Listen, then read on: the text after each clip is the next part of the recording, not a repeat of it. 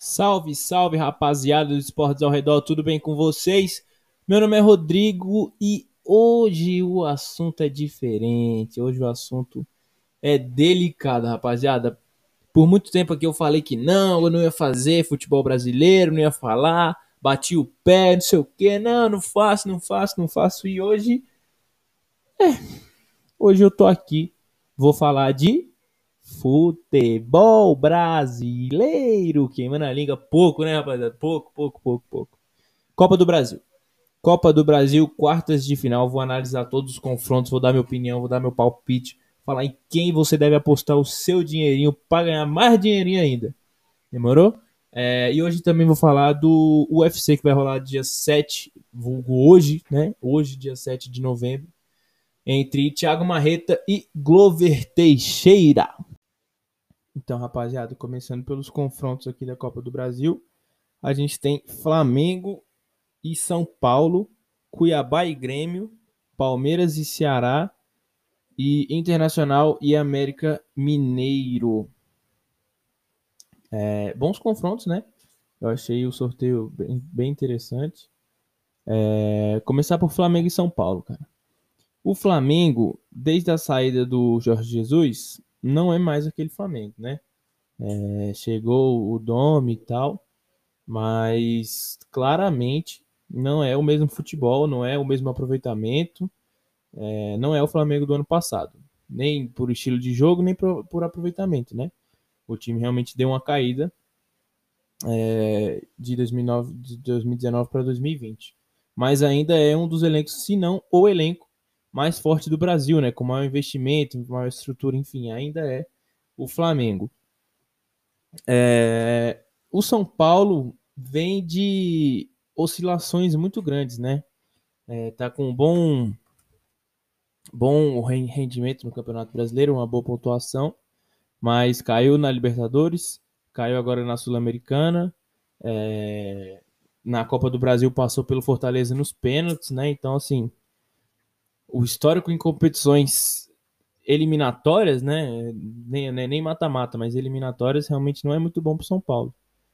O Fernando Diniz ele consegue trabalhar bem esses, eh, nessas competições, mas esse ano realmente não se acertou, né?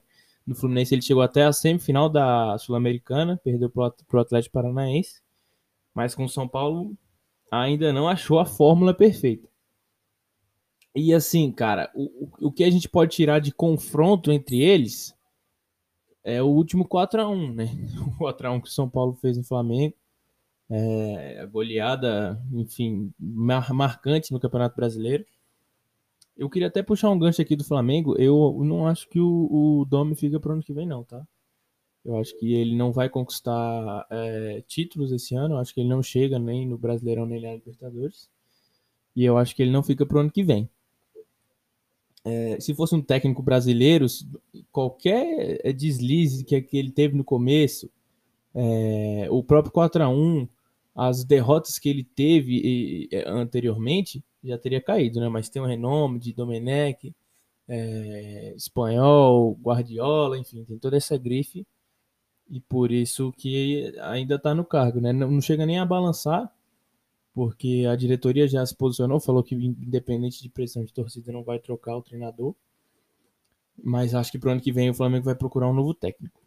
E pode ser até o Jorge Jesus de novo, né? Porque no Benfica ele também não, não, não se encaixou desde que o casamento terminou. Nenhuma das duas partes atingiu o, a supremacia de novo, né? Não, não atingiu 100% de novo. É... Palpite eu vou dar no final, beleza? Cuiabá e Grêmio. O Cuiabá passou do Botafogo com o regulamento debaixo do braço, né? Foi muito inteligente, é, ganhou aquele jogo e no jogo da ganhou o jogo de ida, né?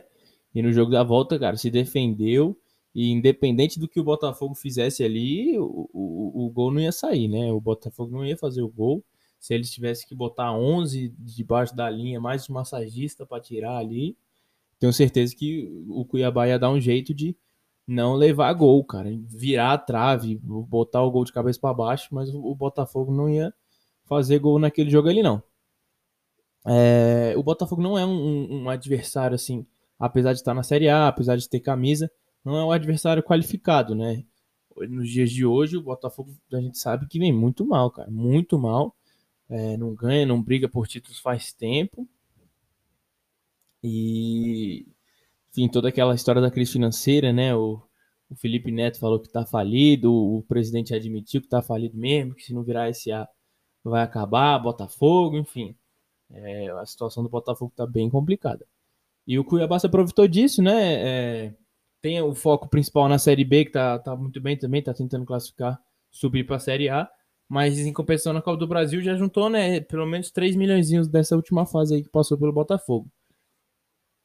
Então o Cuiabá vem surpreendendo, mas eu acho que o Grêmio é bem favorito.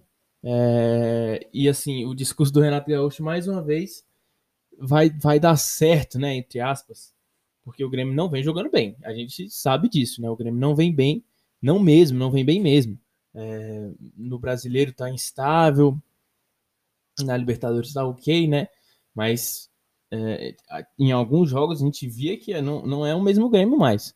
E independente disso, eu acho que o Grêmio ainda vai chegar na semifinal da Copa do Brasil. E por que, que eu disse que o, o discurso do Renato vai valer mais uma vez? Porque ele, as críticas vão vir, ele falou, vai falar, não, beleza, mas eu cheguei na semifinal da Copa do Brasil, no mínimo, né? No mínimo isso. E aí? Saca? Então ele realmente, cara, e é verdade, né? Ele sempre chega nessas competições. Mata-mata é a cara do Renato e a cara do Grêmio. Então, eles realmente sempre chegam, até pode ser até na sorte, né? Por, por exemplo, pegar o Cuiabá na, nas quartas de final. Eu não tô falando que o Cuiabá é galinha morta, tá? É, não tô falando que é fácil, vai ser fácil, que o Grêmio vai atropelar. Mas o Cuiabá, é, na Série B, apesar de estar bem, nos últimos três confrontos pontuou pouco. E aí saiu da liderança, tá cambaleando ali no G4. Então eu, o, o técnico já falou que o foco deles é a Série B. E que se eles forem poupar, é difícil, né? Mas é, será na Copa do Brasil, porque o foco é subir. E aí, se não, se eles não tivessem, estiverem conseguindo é, arrumar um jeito de ser competitivo nas duas, eles vão optar pela Série B. Então, o Grêmio já era favorito em condições normais de temperatura e pressão, e agora, então, é muito mais favorito, né? Com essa história do Cuiabá se focar na Série B. É, Palmeiras e Ceará eu vi muita gente falando, ah, o Palmeiras é cagado, pá, é, só pega mamata, adversário fácil. Hum, hum, hum, o Ceará pass passou do Santos e passou bem do Santos, cara. Aquele golaço do Vina, é, o placar engana, né? 1x0. Falando, passou bem, ganhou de 1x0. Mas controlou muito bem o jogo, aproveitou a chance que teve, né? É, foi criando chance, foi criando chance. Um jogo muito equilibrado com o, com o Santos conseguiu aproveitar com um jogador diferenciado que é o Vinícius e controlou o jogo, cara. Não teve aquela pressão, aquela cagada, não, um gol aos 50 do segundo tempo. Não. O Ceará passou com certa tranquilidade pelo Santos. É, o Palmeiras ainda é favorito, né, rapaziada? O Palmeiras ainda é favorito. Mas eu acho que esse confronto, confronto vai ser um dos mais legais da, das quartas de final da Copa do Brasil, tá? Dois times bons, dois times que na teoria, né, o Palmeiras mais ainda, mas que na teoria tem elenco para disputar é, e que vão tentar chegar realmente na Copa do Brasil, porque o Ceará tá até bem no Campeonato Brasileiro, não tá correndo riscos, né, e pode arriscar por perder ali seis pontinhos, né, para poupar os jogadores e tentar dar vida na Copa do Brasil. Eles conseguem, com a campanha que eles têm no Brasil, eles conseguem se dar o luxo de fazer isso. Então, e, e se passar mais 7 milhões na conta, quem não quer, né? Então eu acho que é, esse, esse confronto vai ser bem, bem, bem, bem interessante, né? Se tivesse torcida, então, putz, ia tá, e a gente ia estar tá feito. Internacional e América Mineiro, rapaziada. Parece mais um caso daquela, né? Pô, o Inter deu sorte, não sei o quê. O América Mineiro eliminou o Corinthians, mas o Corinthians do jeito que tá, mal do jeito que tá. Mas o, o América Mineiro tem uma arma atrás de um personagem. Tem um, é um, um treinador excelente por trás do personagem do Lisca Doido. O trabalho que ele fez no Ceará, o trabalho que ele vem fazendo depois do Ceará, né, depois que ele saiu do Ceará, são trabalhos consistentes. E quando dá um tempo para ele trabalhar, ele consegue botar sua, o seu jeito de jogar e o time embala. O América Mineiro tá bem na Série B, acredito que vai subir, tá? Eu acho que vai subir. E tá bem na Copa do Brasil, cara. Passou é, oitavas, quartas, quartas está agora, né? Mas passou aquela fase preliminar, oitavas. e passou bem do Corinthians, né? Assim, tem, teve aquela polêmica de arbitragem, né? Mas também jogou com o, o regulamento embaixo do braço. O, o time ganhou na arena. Como é que não joga com um regulamento embaixo do braço? Né? Você vai falar, ah, como é que passou com tranquilidade, sendo que teve aquele lance do pênalti que é, o comentarista falou que nunca viu um, um, um, time ser tão injustiçado pelo árbitro. Mas, cara, um time que ganhou lá na Arena Corinthians, do, do Corinthians, né, a, a, a, a, arma mais forte do Corinthians é a casa deles. E os caras foram lá e ganharam. Então, como é que não, não passou com certa tranquilidade? Na sua casa controlou o jogo, teve, deu a sorte, deu a sorte. Mas sorte vem com competência. Não, não, nada é assim também. O América Mineiro é um bom time, tem um treinador bom, é um time organizado, tem boas peças. E eu acho que vai dar trabalho pro Inter. E temos a dúvida, né? E o Inter? Vai, vai querer? Vai, vai ter elenco para jogar Brasileiro e Copa do Brasil? Já chegou na final da Copa do Brasil ano passado e perdeu pro Atlético Paranaense. Vai tentar de novo ou vai focar no Brasileiro? Por, porque a campanha no Brasileiro agora tá, tá sendo irregular também, não tá tão boa como tava né? Então, o que, que o Inter vai fazer? Vai focar no brasileiro, vai focar na Copa do Brasil, vai tentar dividir, imagina, cai nos dois. Aí acabou o ano, né? É uma escolha difícil pro Inter. Então, esse confronto também acho que vai ser bem legal. Palpites. Palpites, vou passar rapidamente pelos palpites. São Paulo, Flamengo e São Paulo vão em São Paulo, Cuiabá e Grêmio, Grêmio, Palmeiras e Ceará. É difícil, vai ser difícil, mas eu vou de Ceará. Zebrinha, zebrinha, zebrinha. Eu vou na zebrinha. E internacional. E do UFC, rapaziada. UFC Marreta e Glover. É, primeiramente, o evento começa às 21 horas, tá? 21 horas começa o card preliminar. É, o card principal por volta das, das 11 horas. Demorou? É, separei duas lutas aqui além da principal, que são os dois brasileiros, né? do, do evento, sem ser Marreta e Glover. É, Cláudia Gadelha vai enfrentar a Yan Xiaonan. Yan Xiaonan. A chinesa oitava do ranking. A Claudinha é quarta, né? É, a Claudinha vem de duas vitórias, cara. E a quarta no ranking, a terceira vitória a aproximaria da, da disputa por cinturão, né? Ela disse isso em entrevista. E eu concordo, pô. Ela já ganhou da Carla Esparza e Carla Esparza que é número 3 do ranking, e perdeu duas vezes para a Johanna Jędrzejczyk, é, que é número 2, né? Então, se ela vencer, são esses os dois passos à sua frente, né? Ainda tem é, na frente da Joana a Rose na Mayunas, mas, enfim, vou falar da Rose mais para frente, né? É, se a, a Claudinha vencer, vai ser a terceira vitória consecutiva. Eu acho que não faz sentido casar é, a trilogia com a Joana e nem lutar de novo com a Carla Esparza, que ela lutou recentemente. Então, assim, timing é tudo no MMA, né? Então, eu acho que ela não vai disputar o cinturão, porque a desafiante número um é a Rose Namajunas, ex-campeã da categoria, que acabou de vencer a Jéssica Andrade, né? E ainda não tem luta casada. Então, provavelmente a luta dela casada vai ser com a Weili Zeng. É, a não ser que a Weili Zeng se se recuse a, a fazer a luta por causa do, da situação de pandemia lá na China, enfim, essas coisas. É, se ela se recusar, aí talvez um cinturão interino entre, entre Cláudia Gadelha e Rose Namajunas. Aí, ok. Mas eu acho que se a, a, Elisen, a, a proposta vai chegar. Rose Namajunas, a proposta de Rose Namajunas e o Elisen vai chegar. Aí resta saber se as duas vão aceitar, né? A Rose já falou que vai aceitar depois da luta com a Jéssica. É, eu acho que realmente ela é merecedora, cara, sabe? Ela perdeu pra Jéssica, não, assim, ela tava ganhando a luta, né? Não, não vou dizer que foi sorte da Jéssica, foi uma competência muito grande, mas foi um lance atípico. Não é normal acontecer aquilo que aconteceu. E eu acho que ela realmente é merecedora. Mas a Cláudia Gadelha pode dar sorte, né? Se a Willy realmente se recusar, ou sei lá, machucar, enfim. Eu acho que um cinturão interino entre ela e a Rose Namajunas é uma boa ideia. E até, não sei, né? Vai que a Rose machuca e ela é, entra pelo, pelo cinturão contra o Elizen.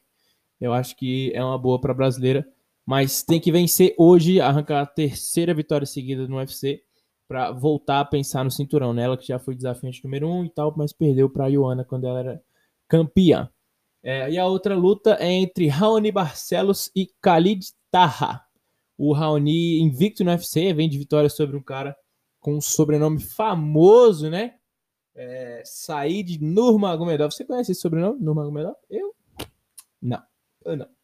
É, ele tem que seguir crescendo na organização e já pode alçar voos maiores na categoria, né? Ele é um cara que tem uma derrota apenas na carreira, invicto no UFC. E eu acho que com essa vitória na luta de hoje sobre o Khalid Tarra, ele pode alçar voos maiores. Ele já tá no, no kart principal, né? Então, assim, acho que é, tem como negociar também. Falar, ah, carequinha, pá. Pedir alguém maiorzinho, né? Alguém ranqueado, pelo menos. Né, Raoni Barcelos? Acredito em você, velho. E Glover e Marreta, né? A luta principal são os top contenders da categoria dos meio pesados, né? Quem vencer seria o próximo desafiante ao cinturão do Ian Blachowicz, né? Seria porque apareceu um nigeriano chato na, na equação, um número, um X que ninguém esperava. Israel Adesanya roubou o posto deles, né? Agora o futuro da categoria segue em aberto.